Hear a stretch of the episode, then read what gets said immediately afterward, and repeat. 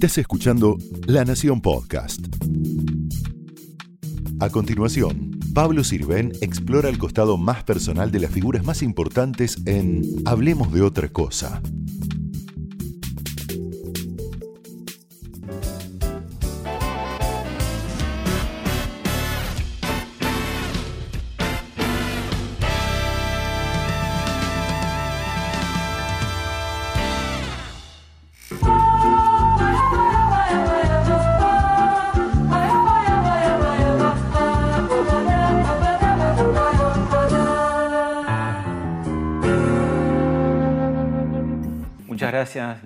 Por recibirnos acá en tu casa, en San Isidro. Hablemos de otra cosa.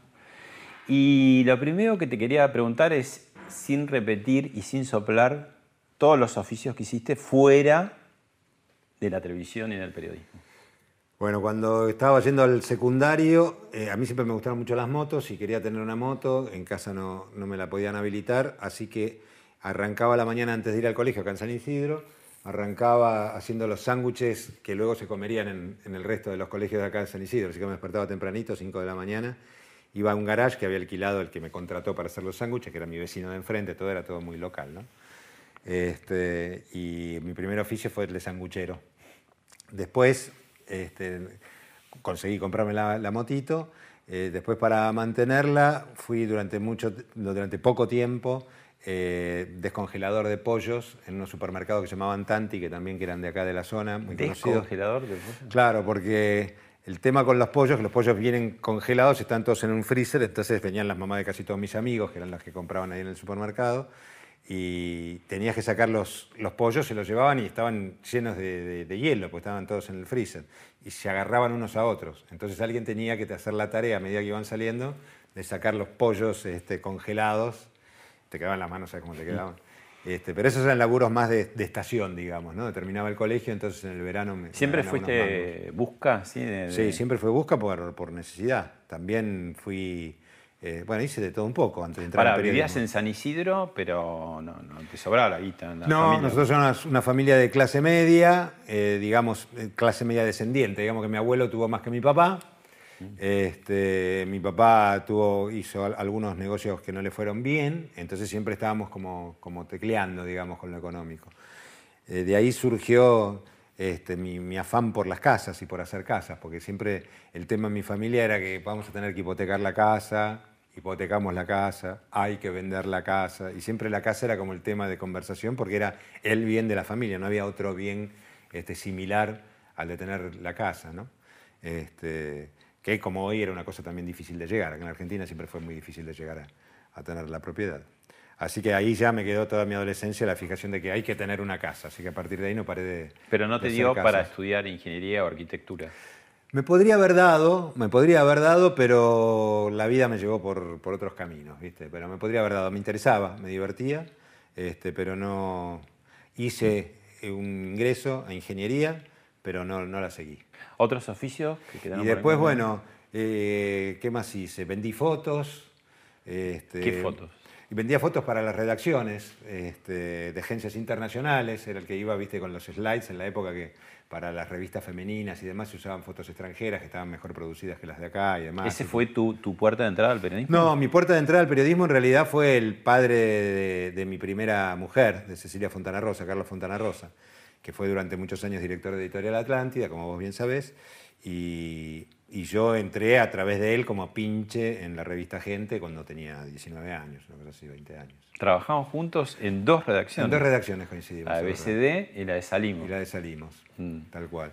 Este, después, este, eh, cuando me fui a vivir a Brasil, a Trancoso, que Trancoso hoy es un lugar más o menos conocido, pero en ese momento era una aldea perdida, sin teléfono, solamente tenía luz en el cuadrado principal y el acceso era muy difícil a través de una balsa que andaba de vez en cuando. Bueno, este, ahí... ¿Qué, ¿Qué, te fuiste? ¿Plan hippie o qué? Era, sí, plan entre hippie y, y, y, que no tenía mucha chance. Tenía problemas de plata, problemas de, de familia. O sea, fue una época muy... Y dijiste, de voy a vivir crisis. de la casa de, de, la pesca. Y encontré una opción, mi hermano, un hermano menor que tenía, que, que, que después falleció, este, él había ido el año anterior, muy jovencito, y me, hablaba de ese lugar y demás. Yo estaba este, recién separado de mi primer matrimonio y tenía problemas con, mi, con mi ex mujer y demás, complicaciones.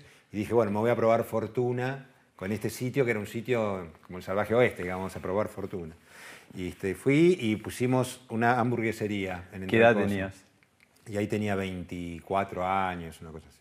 ¿Un chiringuito? en el cuadrado de Trancoso, que es un lugar donde hay una de las iglesias más viejas de Brasil, es un lugar muy pintoresco, y todos los ranchitos originales del pueblo, alquilamos uno de esos ranchitos, y obviamente que hamburguesas no se vendían, y yo vendía hamburguesas compradas en el supermercado, pero le ponían una lonja de queso, qué sé yo, y para ese lugar era como... ¿Y qué, qué pasó? ¿Que te fuiste, te cansaste? No, no, ahí fui ahí, estuve un año, en ese año este, algo progresamos y entonces compré un terreno en un lugar que era la invasión, o sea, terrenos este, invadidos de, grandes latifundios que no eran de nadie, nadie cuidaba. Igual yo lo tuve que comprar porque ya lo tenía un nativo, digamos. Ese es otro costado tuyo, ¿no? Es otro costado tuyo. Bueno, ahí hice mi primera casa, porque ahí, pensando que a lo mejor ese iba a ser mi destino final, este, me prestaron una horma para ladrillos. El barro de ahí es ideal para hacer ladrillos, un barro colorado muy pastoso. Entonces con mi hermano hacíamos los ladrillos, fuimos al, mato, la casa estaba en el mato, cortamos los árboles con los que había que hacer la columna y hicimos entre los dos y con ayuda de dos nativos más una casa con la que vivió mi hermano hasta que se mató hace pocos años. Así que ahí me quedé, haciendo esa casa me quedé prácticamente sin un, no, prácticamente no, me quedé con cero peso. La última plata que tenía compré arroz y algunos enlatados y demás.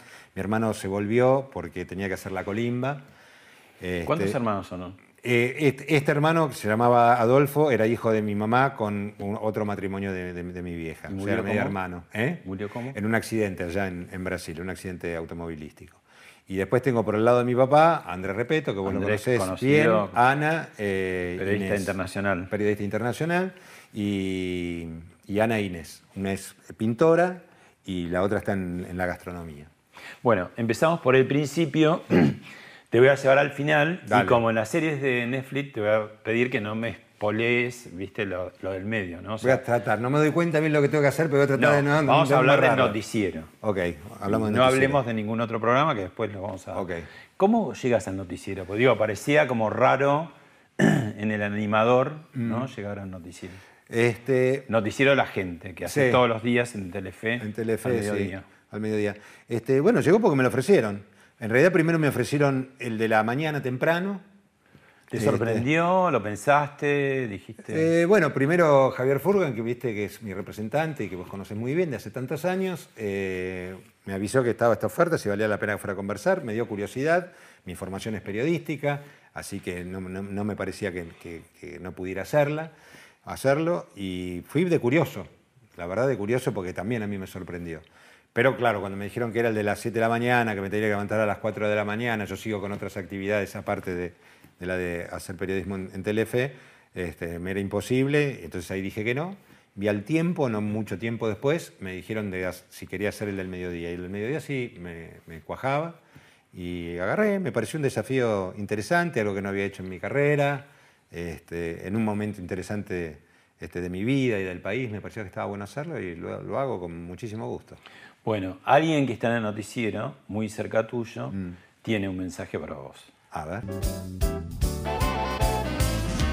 Trabajar al lado tuyo eh, me impactó mucho cuando, cuando supimos que venías y, me sigue impactando todos los días. Eh, sos un tipo que, con el que en algún punto crecí viéndolo, haciendo éxitos enormes y no deja de ser eh, algo que te sorprende o que me sorprende, mejor dicho, todos los días, eh, trabajar al lado tuyo. ¿sí? Eh, resulta que encontrarme en esta, en esta parte de mi vida y de la tuya también, conduciendo juntos un noticiero, lo cual son esas cosas con las cuales uno se sorprende y mucho. Y siempre aprende, me divierte mucho especialmente cuando tenés una energía especial para empezar los noticieros y decís algunas palabras que me hacen reír mucho y que suenan más lindas si las decís vos que si las digo yo, que son como el ejercicio de, apertura. Eh, y sin violines. Eso también lo, lo pudimos incorporar con vos. Te mando un beso, nos vemos al aire. Bueno, eh, Milva, ¿no? Bueno, yo me encontré con dos periodistas de años, de oficio, este, de Telefe, eh, con los cuales es un placer trabajar con ellas. Pero este, sí, yo metí algún cambio, ¿viste? No, no, no. Eh, cuando dice lo de sin violines es porque eh, a mí no me gusta que cuando en los noticieros el, el que está contando la noticia pone tono que tiene que ver con la noticia. Es una decisión particular y no pido a nadie que esté de acuerdo, como todas las opiniones que tengo yo. No tengo por qué este, obligar a nadie que piense igual que yo, pero es mi manera de ver las cosas. Yo lo que les decía antes de arrancar, tratando de limpiar un poco eso, era que nosotros tenemos que, con las noticias uno tiene que ser un poco como un enfermero en un hospital. Un enfermero en un hospital entra alguien con un, que le cortaron una pierna y nos agarra la cabeza y dice, ay, mira cómo tiene esa pierna. Actúa sobre la pierna y hace lo que tiene que hacer. A mí me parece que en los noticieros eh, cuando das la noticia, no cuando opinas sobre la noticia, cuando das la noticia tenés que ser un enfermero dando la noticia. Después si te vas a dedicar a la opinión, sí, puedes empezar a decir qué horror lo que tenía este muchacho en la pata. Eh, por eso le dije, hay que sacarle el violín al noticiero. Para que, porque hay tanta noticia mala que si a todo le pones violín, ¿viste? me parecía como que la música ya era hasta un poco, poco creíble que todo tuviera tanto pésame para alguien que está continuamente diciéndolo. ¿no? Sin querer o queriendo, como dice el chavo, se produjeron algunas eh, polémicas en el transcurrir. Vemos un poco y las charlamos. Dale. Imagínate que yo el reportaje te lo hubiera hecho, porque es lo que sentimos los, de a pie, digamos, los que no estamos en el conflicto. ¿Entendés? Y entonces vos tenés tipos así, piedras, vos venís a la noche con tu señora, tenés 60 años, venís con la chatita, a lo mejor llevas a una oveja atrás, y ves un grupo de gente que tiene estas máscaras, que, corta la ruta con, piedras. Yo no, entiendo este, qué es lo que pueden conseguir. Simpatía de la gente no van a conseguir, van a conseguir que la gente les tenga miedo. ¿Es posible o no estar a la una de la mañana en un subterráneo vestida sexy? O sea, tenés derecho a estarlo, claro. No, yo no digo si tenés derecho o no. ¿Entendés? Es otro, tema. Es a mi hija le recomendaría andar sexy en el subte a las 11, por más que tendría todo el derecho. Es otro tema del que estamos hablando. Ojo con esto, de no ponerse tan sensible que tienen derecho a todo, para decir, mira, es sensato si yo salgo a la noche este, a caminar por Palermo con un Rolex de oro en manga corta. Tengo todo el derecho del mundo. ¿Es sensato? No, porque casi seguro me voy a comer un golpe y me lo van a robar. No se pongan amarillas, ¿eh? No, amarillas no. Pero mira, mira por ahí patada o empujoncito. No está bien igual. A ver, a ver, decilo vos. Decilo vos. Describime vos la imagen. El cura levanta, o el hombre, levanta el pie y apunta la cola derecha. No, yo no digo que se haga, pero tampoco es que un escalón bajo. ¿Sabés qué hizo? ¿Qué hizo? Una jaula, Nico, una jaula para el auto. Mirá vos cómo se llama. Con techita y todo por si hay granizo. Perfecto, ya que está, le puse techito para el granizo. Y no hice un techito por el granizo, como escuché que dijeron. Hola Guadalupe, ¿te enojaste? Hola, buenas tardes. ¿Cómo estás? ¿Te enojaste porque dije que había puesto un, techito para el sol y el, granizo? No, ¿sabes qué? Me, molesta, me molestó tu tono irónico, pero sé que es normal en vos. Eh, hay un poco de eso, ¿no? Tenés, eh, o sea, tenés simpatía, pero también tenés a veces como, podés ser más cortante o más irónico o más mordaz. Sí, sí, puedo serlo, sin, sin ningún lugar o a duda. está en tu naturaleza. Mirá, la verdad que puedo ser, de todo eso que me decís, lo que no, me, no puedo ser es hipócrita. Entonces, lo que no hago es decir cosas para que me quieran. Me sería muy fácil, conozco el lenguaje, fui animador durante muchos años en general siempre la televisión está tratando de seducir de manera almibarada. No, y hay mucho miedo a que no te quieran, porque hoy en las redes si no te quieren te puedes sentir muy agredido y hay mucha gente que por ahí no tiene el, cuero lo suficientemente duro como para aguantarse este, la agresividad que hay con los que no están de acuerdo. Yo tiro mi, pelotita, que es mi opinión. Mm. No se la quiero imponer a nadie, no hago un ejercicio de nada, no me paga nadie para que diga lo que digo. Es mi opinión. Mm. Este, después algunos hay muchos que están de acuerdo, hay otros que no están de acuerdo y hay muchos que están muy irritados con lo que digo.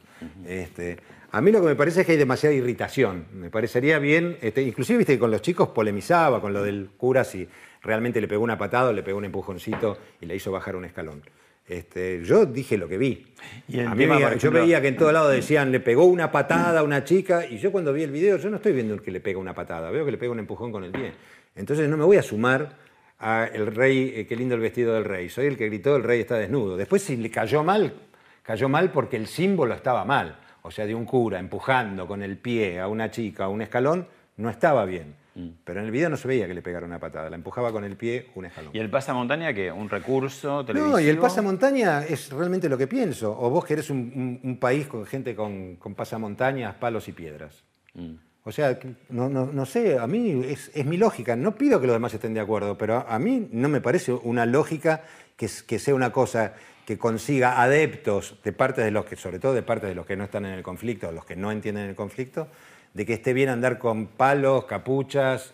Este, no, no, no me parece el, sistema. De hecho, este, habría mucha gente que estaría más de acuerdo con la causa, si no fue, que fue lo que le dije.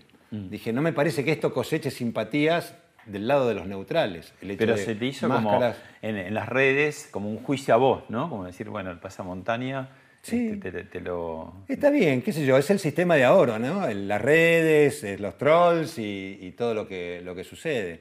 Pero... Antes no tenías tantas noticias de qué repercusiones. Además, repercusiones a veces afectadas porque, porque hay granjas y hay cosas que se movilizan que no. Sí, más allá de que hay mucha gente que defiende los kioscos que, le pertenecen, yo no defiendo ningún kiosco. O sea, yo no es que estoy defendiendo, tengo tierras en el sur y me las están por invadir los mapuches. Mm. Y de hecho, en lo personal, no tengo absolutamente nada con los mapuches.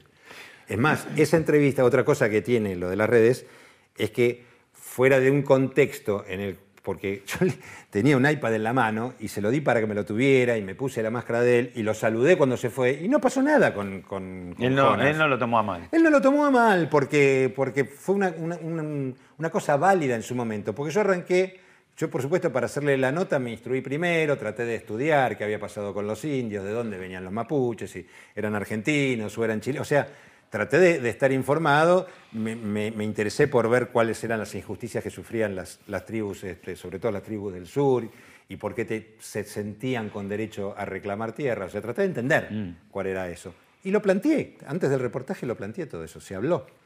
Este, y después lo de la máscara tenía que ver con ese, con ese símbolo, el de tengo una máscara, tengo un palo, puedo incendiar una casa, puedo... Esas son las cosas que yo pongo... Este... Y el, tema de la chica del acoso sexual, que, a ver, yo como padre de cuatro chicas por ahí te entendí perfectamente lo que querías decir, pero ¿qué pasó en el, desarrollo? A pesar que vos hiciste 50 incisos de, eh, tomaste todas las previsiones. Te puedes vestir como quieras, esto no quiere decir nada, lo dije todo, eso es lo que te digo, que después la, edición, por decirlo de alguna manera, del concepto, te deja eh, parado como desbalancea mm. eh, lo que fue mi pregunta.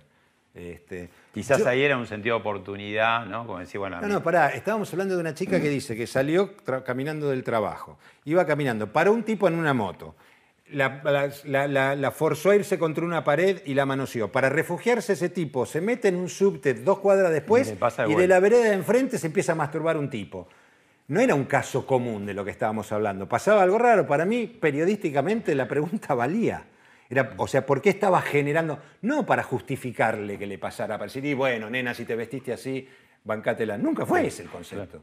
El concepto era, ¿pero qué sucedía para que vos atraigas a todos estos locos o a estos dos degenerados que, enganchaste, los embocaras en 10 minutos? ¿Sucedió algo? Y la que me respondió lo tomó con naturalidad porque se lo dije con naturalidad y por lo que veníamos hablando antes y porque, como vos decís, abrí el paraguas diciendo, esto no justifica lo que te pasó. Y me dijo, no, Nico, para que te cuente la respuesta. Él me dice, no, Nico, venía con el uniforme de trabajo que es con pantalón y saco. Negro creo que me dijo. me contestó normal. El jaleo se armó después porque tras esto había una entrevista, una feminista, y la feminista dice, otra vez con la pregunta de cómo están vestidas, y ahí arrancamos. Lo que pasa es que el contexto del tema del aborto, de, varias eh, semanas y meses, hace que haya una piel como muy hipersensibilizada. Todo hace que De pronto, en el mismo piso, eh, Milva tuvo como alguna respuesta bien, pero... Pero me encanta polemizar con, las chicas. Si yo no, no, quiero imponer mi opinión, yo, como te digo, yo tiro mi pelotita, otro que tire su pelotita y a lo mejor llegamos a, este, a una conclusión.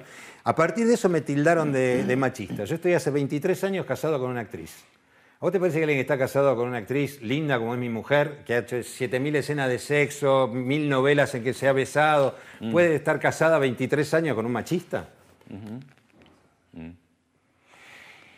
Hay dos programas emblemáticos en el comienzo de tu carrera televisiva. ¿La televisión te buscó a vos o vos buscaste la televisión?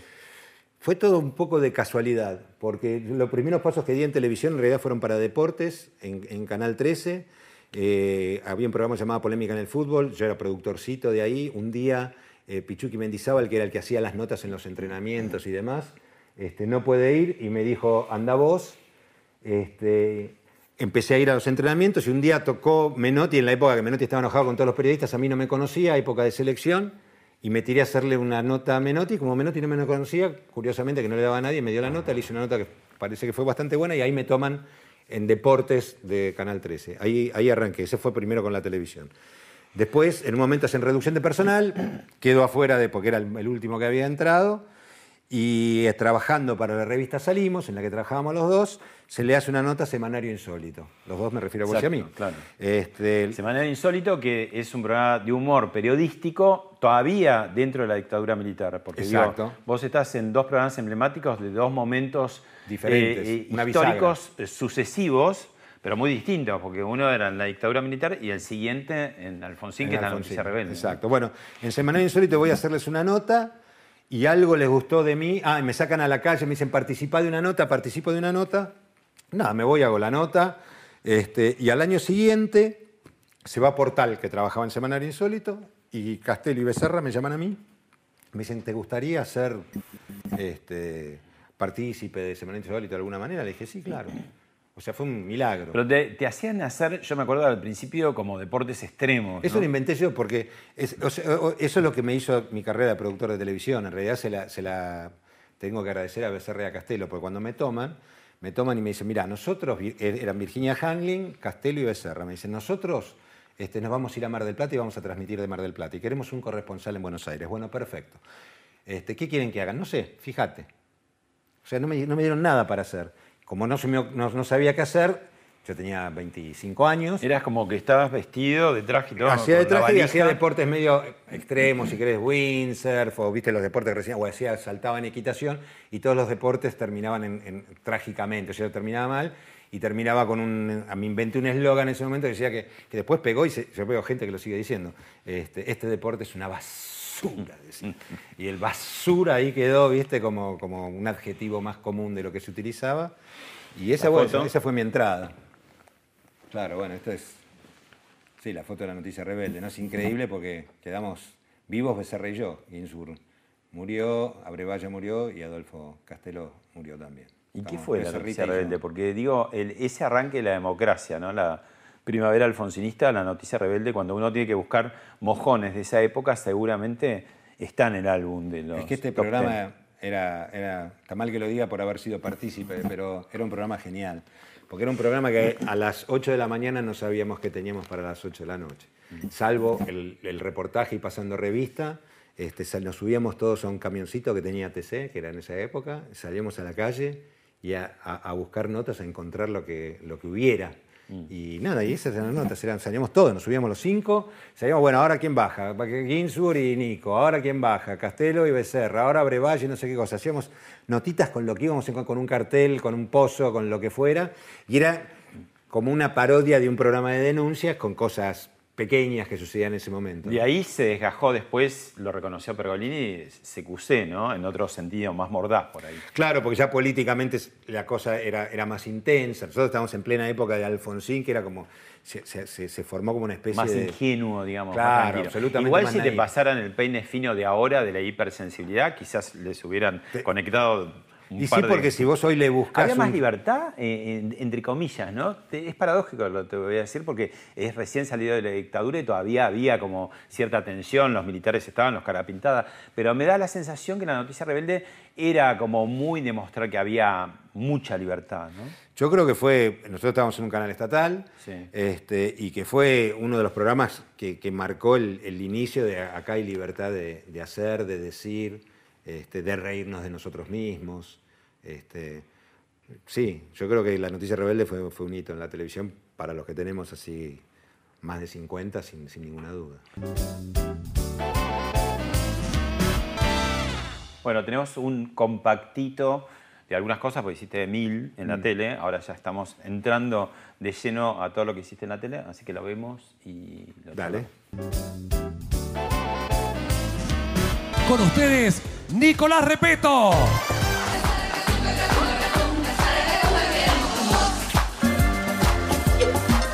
Tengo una mala noticia, que ellos lo tiran así que Parece viejo que se acaba todo, ¿eh? El cielo se nos cae encima, dice, así como que no pasa nada.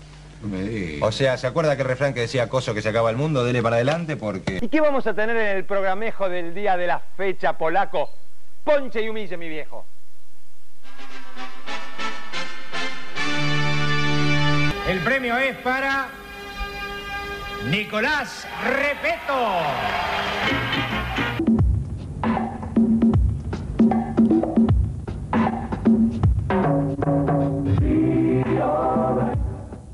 Yo sigo haciendo todo mi rol de acá, ¿no? Sí, sí, sí. Si querés anunciar el próximo bloque, Qué lindo reparte los papeles. Eh, lo reparte, lo reparte bien, ¿no? Sí, sí. Ahí está, lo reparte. Entonces puedo anunciar el próximo bloque y ya música cuando quieras. Ah, la música no está. Bueno, listo. El futbolista que nos hizo la gamba para este tres opciones tres es el Twitty Carrario. Y acaba la sección. Por el Día del Animal, entonces salute, ahí va. Prendí la televisión y el tema de la semana, las bolas de repeto. No creo que Y ese me haya sido el subió tema. como nacional. un calor, es, es verdad le que está embarazada mi mujer, pero no creo que ese sea el tema. ¿Está embarazada su mujer? Uy, dije el final, se tiene que ir ahora. No, no, no, no, no lo tome así.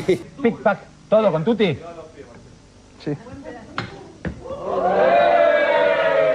Vamos a recoger la grata. Estoy sacando mucho lomo, Marcelo, es una cosa impresionante. Bueno, ahí va, sí, recuerdo de distintas épocas. No sé si son las cosas, los momentos más felices, pero sí han sido momentos de, de ¿Y- esa, y de cu- esa época. ¿Cuándo empieza a despuntar en vos el, el animador y por qué? Y bueno, en, en Semanario Insólito empiezo a hacer mis primeras armas, a perderle el miedo a la televisión. Pues sabes que no me costaba nada hacer exteriores, pero cuando tenía que hacer los copetes en el piso me ponía más, más duranga, ¿viste? Me costaba, me costaba más. Eh, lo que pasa que haciendo la noticia rebelde, cuando hago la noticia rebelde, mm, eh, me llaman para hacer Festilindo, que bueno, ahí no está, pero yo hice Festilindo, que era un clásico de chicos cantando hace mil años.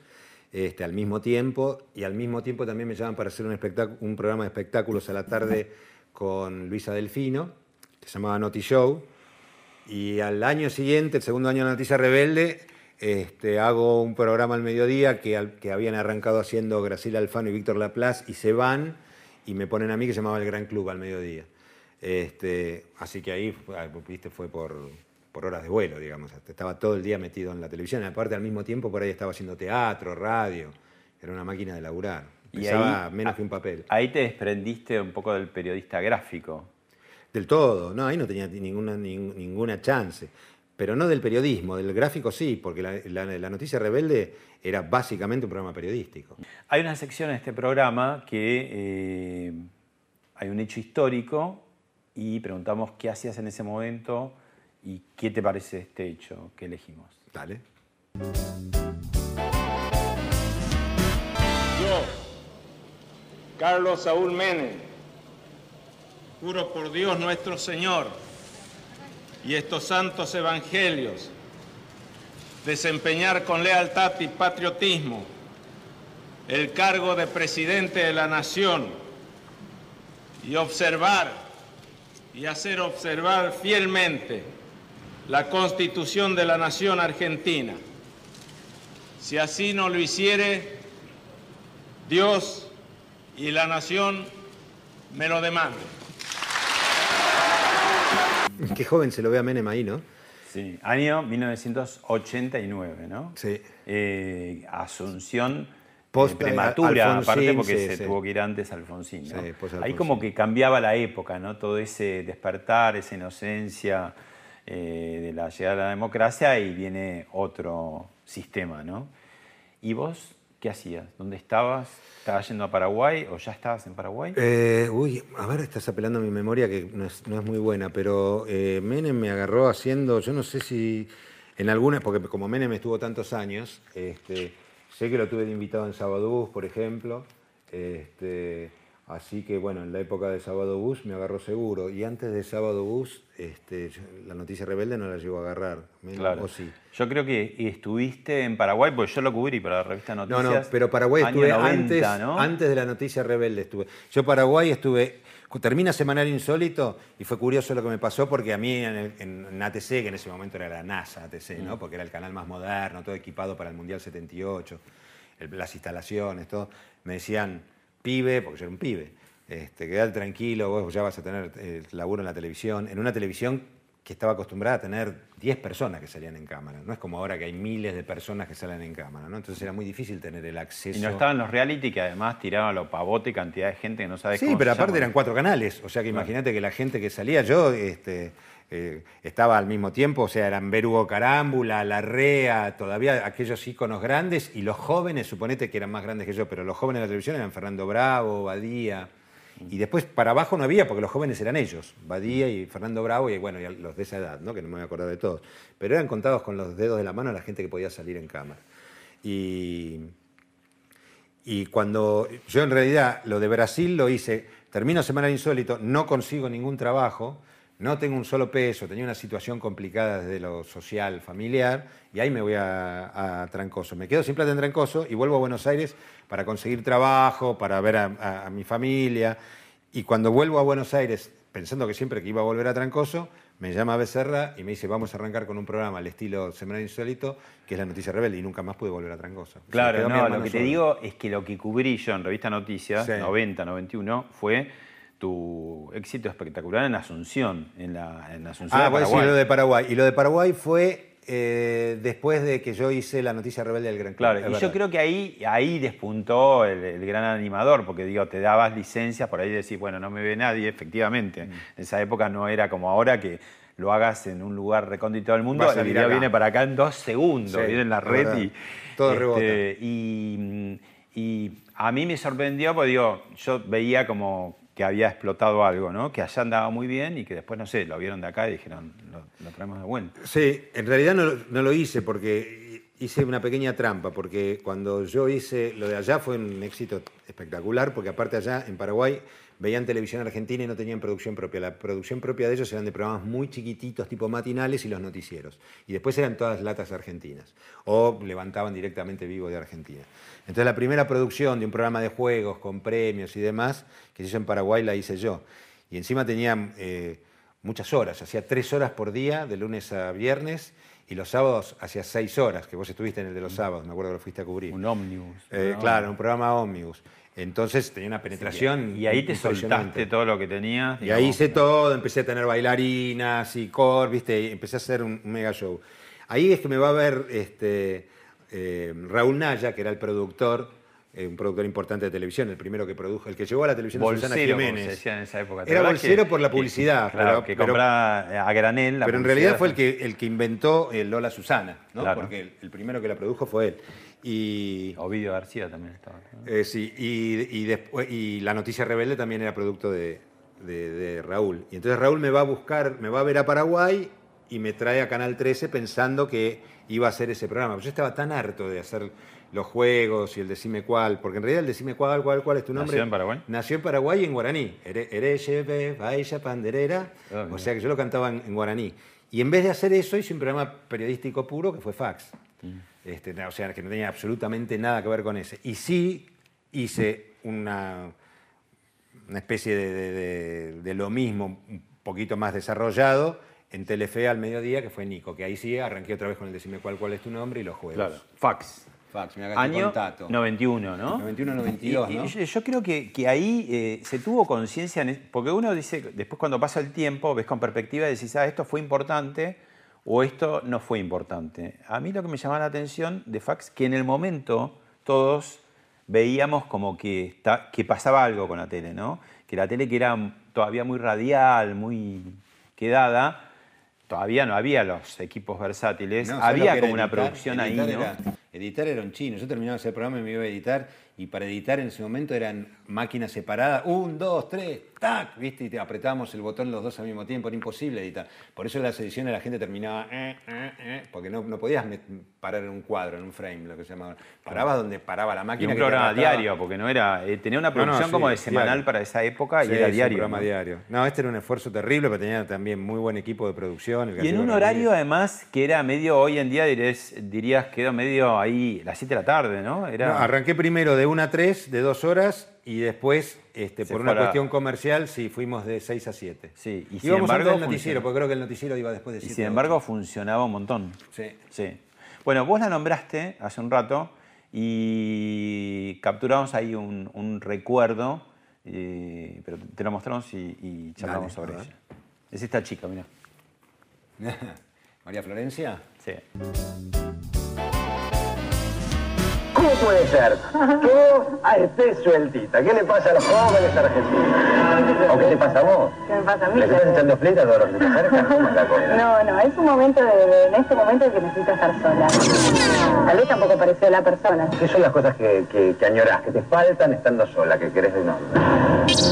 Eh, bueno, tienes que estar en pareja es bárbaro porque estás contenida. Estás, acompañada, estás acompañada y... tener proyectos en común. Totalmente. Te digo específicamente del Kia. Que sea sensible, que sea sensible, me gusta que sea creativo también. que, sea inteligente y que, y que tenga una visión optimista de la vida. Con nosotros ha estado mira, no lo puedo creer, estás solito. Yo no puedo, por más que estemos apurados, yo no puedo bailar un, un balsecito con él. ¿Eh? Un balsecito.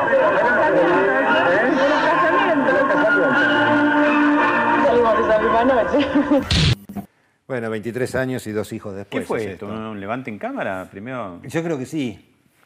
Este, no sé, también estaba conduciendo, animando, tratando de ser simpático, este, con, encima con una chica divina de 22 años, o sea que la verdad que era un momento muy agradable. ¿Qué se conocieron? Ahí. ¿Ahí mismo? Era la primera vez que la veía. ¿Te desnumbraste ahí? Es más, la presenté como Florencia Raggi, no Raggi. Ajá. A mí me da vergüenza cuando ponen desde el principio esto, dice con ustedes Florencia Raggi, este, y era Raggi. Eh, sí, y nada, después este, ¿Y salieron me enseguida? gustó, sí, salimos enseguida, le invité a salir enseguida y nunca más nos separamos. A los tres meses estábamos viviendo juntos. ¿Llevan ya? 23. ¿Y tienen cuántos hijos? Y tenemos dos hijos, eh, Renata de 20 años y Francisco de 17. Mm. ¿Y ella es, es crítica de vos, de cuando tenés esas salidas que hablábamos polémicas Abs- de tele? absolutamente. ¿Te, te da ahí un poco, te no, es que- alecciona? Es digamos? que lo malo de, de estar conmigo es que tenés el rebote, ¿viste?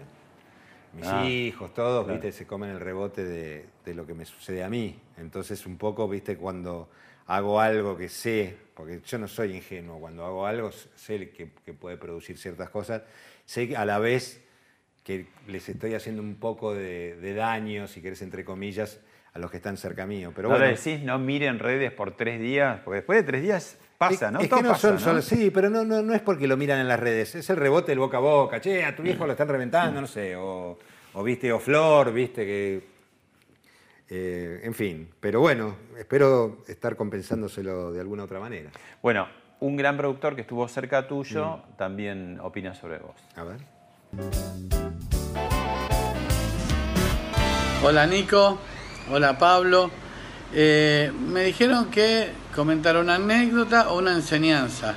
Eh, lo que puedo contar es que esta semana, esta semana en Morphy íbamos a, hacer, íbamos a hacer una sección que tenía cinco cosas, las cinco maneras de hacer.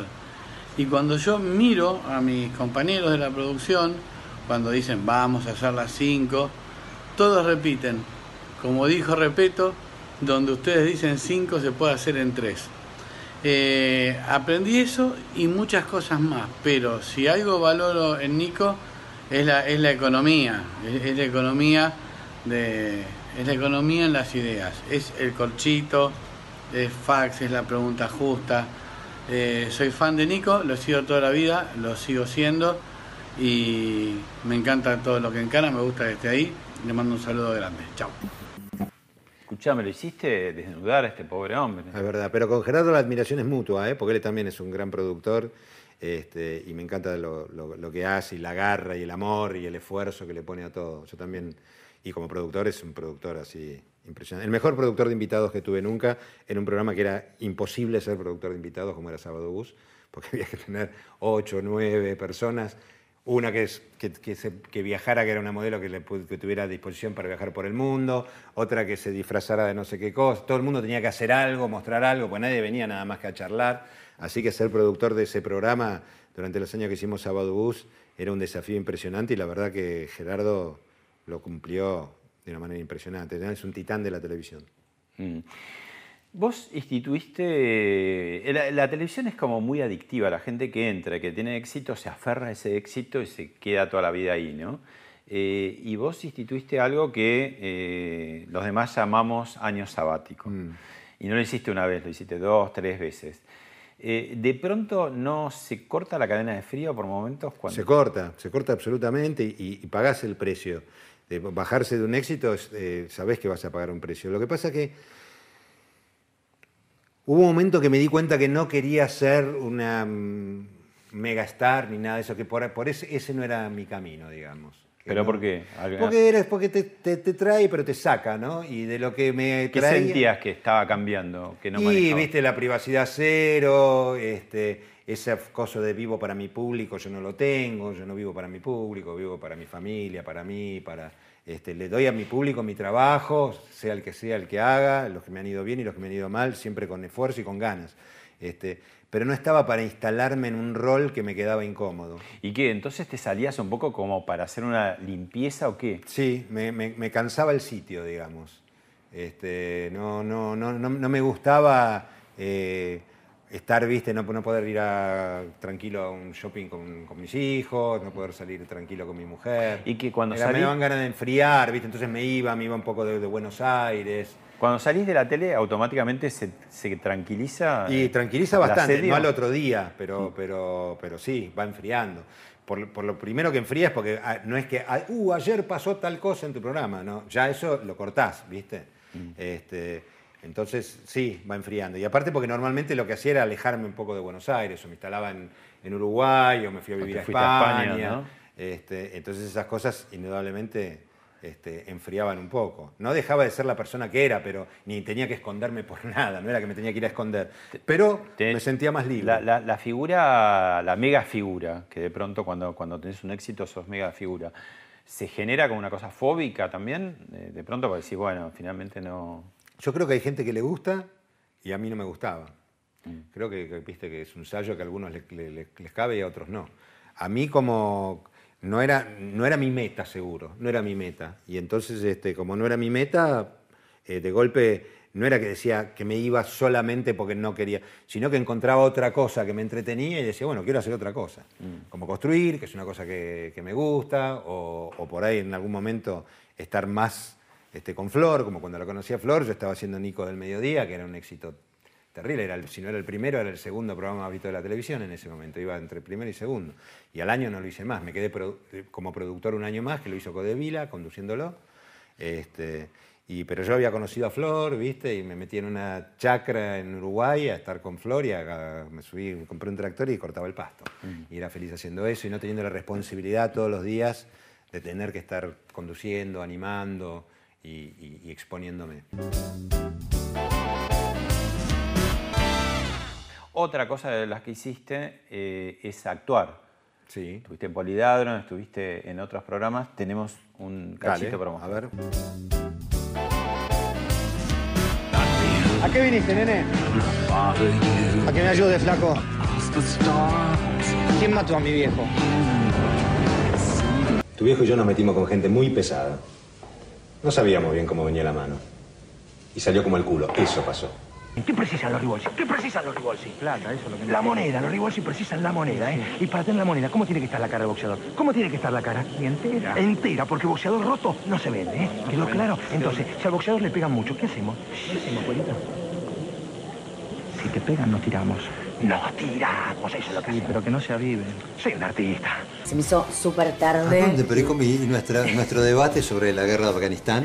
¿Pero ahora? Sí, ahora. no. ¿Qué tenés que hacer? Ahora. ¿Sabes qué, Guillermo? Este reencuentro que tenemos nosotros es lo más importante que me pasó en los últimos años. ¿Sí?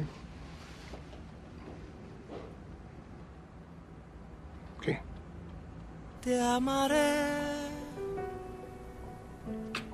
No, ¿por qué? ¿Por qué? ¿Por qué haces eso? Porque te quiero. ¿Me abrís? Linda escena esa, ¿no? Este, no, a mí me encanta, ¿eh? ¿eh? Actuar me encanta. Es una profesión que, la tengo así como este, de segunda opción, digamos, en mi vida, porque, claro, tengo una imagen un poco fuerte como conductor, entonces eh, son pocos los que arriesgaron a, a tenerme como actor, pero he protagonizado cine y he hecho muchos, este, unas, cuantas, unas cuantas tiras. Ese de Poliladron que mostraste fue el primer capítulo de, claro. Poliladron. O sea, fue... Año 95. Creo que sí, es el debut de Polka. Claro. El debut de Polka. Sí, sí, sí. Después tuve el placer de conducir los 20 años de Polka, no me acuerdo cuántos años festejaba el chueco de Polka y lo conduje yo. y esta es la vida real. Y esta es la Contanos ahí un poco qué vemos. Y ahí acá vemos de izquierda a derecha Valeria, Renata, Juana, Francisco arriba mío y el Pipa, que se llama Nico, igual que yo, pobre, le puse el mismo nombre. Lo que pasa es que cuando yo lo, tuve a, Nico, al que le dicen el Pipa, este, no tenía un lo único que podía no tenía un centavo, lo único que podía tener mi nombre era mi hijo. Y entonces le puse mi nombre, pobre. Y después, cuando yo me hice conocido, cargó con mi nombre toda la vida. Él trabaja conmigo, trabajó mucho conmigo, fue editor durante mucho tiempo cuando, cuando hacíamos Sábado Bus y, actualmente es como mi mano derecha, me acompaña a todo lo que hago, el Pipa. Y Francisco, bueno, que acá se lo ve chiquito en esta foto, pero ya qué sé yo, maneja, ¿entendés? Todo pasa tan rápido. Y bueno, y acá tenés lo mismo, tenés el Pipa, Francisco, Renata, Juana, Valeria, y acá ya está Torito en, acción, el hijo de, Juana. Háblanos de, de Torito. Torito, fanático de las motos, mal. Tu, tu hija Juana te, te, hizo abuelo, pero no suegro. ¿Cómo resolves esa situación si hay que resolver algo? Bueno, que ya soy suegro, no precisaba. Ah, no, no, pero digo. o sea, a mí no me perjudicó en nada, no, un tema menos, un tema menos. Te, voy a ser muy sincero, bueno, como intento ser con todo. Con cuando Aclaremos para el que no se acuerda que Juana decidió ser madre sola. Sola, sin padre, es verdad. Este, Juana no me consultó para hacerlo y probablemente hizo bien porque si me hubiera consultado, yo me hubiera puesto en rol de padre preocupado y le hubiera dicho, ¿para qué, Juana? Esperá, sos joven, ya vas a conocer a alguien. Este, y la verdad me hubiera equivocado. O sea, hubiera sido un concepto muy lógico para un padre este, decirle una hija, ¿no? Pero me hubiera equivocado porque el nacimiento de, Toribio este, le hizo muy bien a Juana, muy bien a ella y, muy bien a, Torito. O sea, son una, pareja adorable la que forman madre e hijo. Juana es muy especial educándolo. Este, es muy especial, me refiero a, que hace cosas diferentes, muy diferentes a, la educación que por ahí yo le di a los, a los míos. y que veo que tiene resultados. Y por ejemplo, Juana nunca le llevó una cucharita de comida a la boca. O le daba teta, que le da la teta en cualquier lado, no tiene ningún problema. ¿Le dio mucho tiempo? ¿Eh? ¿Le dio mucho le sigue dando. Ah, le sigue, y si tú acá, estamos charlando y es así, saca el tetón y le da de comer al gordo. Cuando el gordo le pide, ella le da la teta. Es una ¿Y cuánto tiene ya? Va a cumplir dos. Está inmunizado para siempre, ¿no? Sí, no, no se enferma. la primera vez tuvo una, anginita que le duró una semana hace poco y no, no se enferma. Pero te daba el, comentario que creo que, que pinta la cosa, es Nunca le hizo el avioncito ni nada para comer. Le daba o teta o le ponía, no sé, el zapallito, lo que sea, se lo ponía en, la sillita de comer y que el tipo se arreglara para hacer así, se lo ponía en el ojo, se lo ponía en la boca, venía acá y hacía lo mismo, vos voy a hacer enchastre, qué sé yo, y parecía como que no iba a funcionar la cosa. Sin embargo, cuando tenía un año, era el único chico de un año que yo vi que agarraba una cuchara y se la metía en la boca, comía, no tira la comida, le das un vaso de vidrio, tomas así, no lo pone en el borde para que no se caiga. O sea, le aceleró los, los tiempos de educación, no haciéndole el avioncito y toda esa huevada que hacíamos nosotros para tratar de convencer a un chico te sorprendió. Me sorprendió con su método. Y aparte ella es muy firme con eso. Es más, bueno, Juana tiene millones, un millón de seguidores en Instagram con este tema. Eh, o sea, es una persona que, que, es una líder de opinión en cuanto al tema maternidad. ¿Y acá qué vemos? Y acá veo la banda del fútbol. Este, bueno, todos, todos personajes. Son amigos de la vida, de siempre, de hace mucho Son Algunos los conozco de hace muchísimos años, porque acá hay mezcla de gente más nueva. Yo, este, que soy un, patadura total, he jugado al fútbol, aprendí de grande, no aprendí, aprender no aprendí nunca, siempre el mismo patadura, pero eh, comencé a jugar al fútbol de grande, que es cuando tuve más tiempo. Yo de chico no tenía tiempo nada, tenía que trabajar, trabajar, trabajar. Entonces empecé a, jugar al fútbol este, regularmente, dos veces por semana, a los 40 años. Y jugué 20 años, dejé el, año pasado de jugar, en una quinta de amigos que la mantenemos entre todos, que tenemos dos canchas de fútbol, este, de pasto, qué sé yo, y con nuestras camisetas en las que vienen jugadores profesionales. Bueno, acá está el, el Pocho y que vino alguna vez, que es amigo nuestro. Y un grupo de, amigos, de camaradas, que bueno, acá hay varios de, de ellos. Y para mí fue muy importante porque Eh, yo venía mucho de un mundo en el que mis amigos, este, salvo los originales de acá de San Isidro, de, toda la vida, tenían que ver con los de la televisión y la problemática y la temática. Y esto es nada, uno vende autos, bueno, hay algún productor de televisión como Nacho, este, pero uno vende autos, el otro hace negocios, uno es dentista, otro hace relaciones públicas. Y entonces encontrarte dos veces por semana, terminamos de jugar al fútbol y te tenemos un quincho y estamos una hora o dos horas hablándonos, cargándonos, poniéndonos puntaje cuando jugamos. Me hizo mucho bien, porque yo durante mucho tiempo estuve muy aislado por este tema que te decía de que me daba un poco de fobia la, la gente o hablar de, los temas míos. Mm. Que y ahora la, la, gente me parece que tiene más incorporada porque también de alguna manera tiene esa eh, ilusión, ese espejismo de, de, estar en los medios, aunque es totalmente... El que tiene 10 seguidores ya cree que por ahí que tiene una vidriera, ¿no? Hay como una especie de el hecho de poder filmar con el celular, ¿no? Como que la gente tiene una educación mediática también. Es que de verdad, ahora cualquiera puede tener un medio. Como vos decís, podés tener un medio de, 10 personas o podés tener un medio, como te decía Juana, que tiene un millón de, personas. Mm. Este, estás hablando de 10 puntos de rating en su teléfono. Exacto. Y hoy un éxito de la televisión hace 10 puntos. O sea que una persona puede tener en el teléfono la, penetración que un éxito de televisión. La crónica policial eh, nos dice cruelmente, nos llama a nosotros sexagenarios. ¿no? no sé si cruelmente, es cruel que nos ocurra. Es, es cruel que nos ocurra, la descripción es bastante acertada. ¿Cómo llevas el mambo del paso del tiempo? Lo llevo bien, lo llevo tranquilo. Este, qué sé yo, e, era más lindo ser más joven, ¿no? Mm. Era mejor. Este, pero bueno, pero también llegué hasta acá. Eh, mi viejo se murió cuando yo tenía 51, yo creo que cuando él tenía 51, yo creo que, que de alguna manera la, edad de la muerte de tu viejo te marca un poco como, como un límite, ¿no? Uno piensa, bueno, si mi viejo se murió a los 51 y uno piensa que por ahí, este, por ahí cerca es la, edad en la que se va a morir uno. Este, era otra época también. Eh, hoy la gente vive hasta los 80. En la época de mi viejo, mi viejo se murió joven de todas maneras, pero hasta los 80 era eras una celebridad si vivías, ¿no? Era, no una celebridad, pero eras distinto. Mm. Este, ahora parece que vamos a vivir un montón más. ¿Ahorraste? Porque mira que esto viene para largo. Claro. Y, el tema de la eterna juventud, ¿haces cosas hasta dónde? Porque también mucha gente por hacerlo a veces puede caer en el ridículo, ¿no? Sí, este, yo me he caído y he levantado del ridículo alguna vez. Pero no me importa, sí. No me importa. no, digo, lo digo en realidad, lo digo como, como un chiste. Este, trato de no, de no, o por lo menos no me siento ridículo, pero para otros me pueden ver ridículo de alguna manera. este, no, lo, vivo bien, porque realmente no hay mucha cosa que los 61 que tengo este, me estén privando. ¿No dejaste de hacer muchas cosas? El fútbol, por ejemplo, sí, porque a la mañana me levantaba y tenía que ir gateando, al, pero porque juego con pibes, hay veces, hay pibes de 30 años, entonces jugaba con pibes que tenían la mitad, son más chicos que mi hijo mayor. Entonces jugar dos veces por semana, en un campeonato en el que todo el mundo quiere ganar, ¿viste? Terminás golpeado, qué sé yo. Bueno, a los 60 dije, ok, hasta acá llegué. No, no quiero ir gateando al baño más hasta que logro que todos mis huesos se enderecen. Mm. Este, entonces eso sí, por ahí este, lo extraño, que físicamente este, estaba mejor antes. Pero eh, nada, verse más joven es más lindo que verse más viejo. Mm.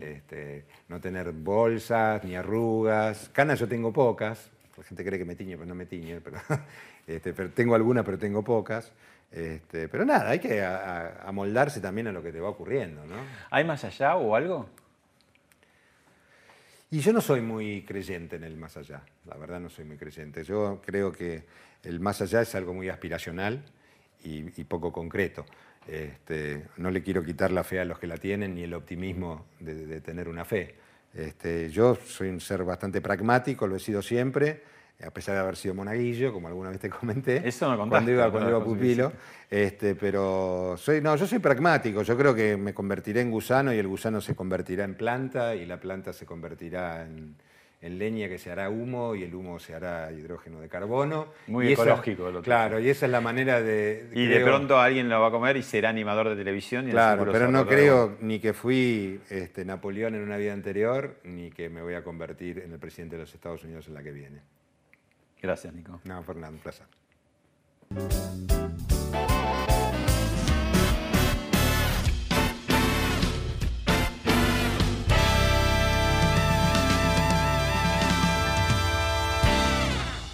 Esto fue Hablemos de otra cosa con Pablo Sirven, un podcast exclusivo de la Nación. Escucha todos los programas de La Nación Podcast en www.lanacion.com.ar. Suscríbete para no perderte ningún episodio. Estamos en Spotify, Apple Podcast, Google Podcast y en tu reproductor de podcast favorito. Seguí escuchando La Nación Podcast.